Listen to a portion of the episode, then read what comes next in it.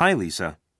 I understand your concern, and as a solution, I've just canceled this order and issued a $25 Groupon credit to your account.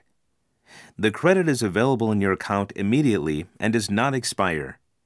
You can see your available credit by selecting My Account or My Gifts from the drop down menu that appears when you place your cursor over your name in the top right corner of www.groupon.com. Your available credit will be displayed in the white box to the right.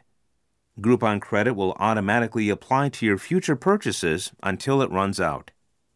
Please let me know if I can help you further. Thank you for using Groupon. Regards, Brian B., Groupon Customer Support.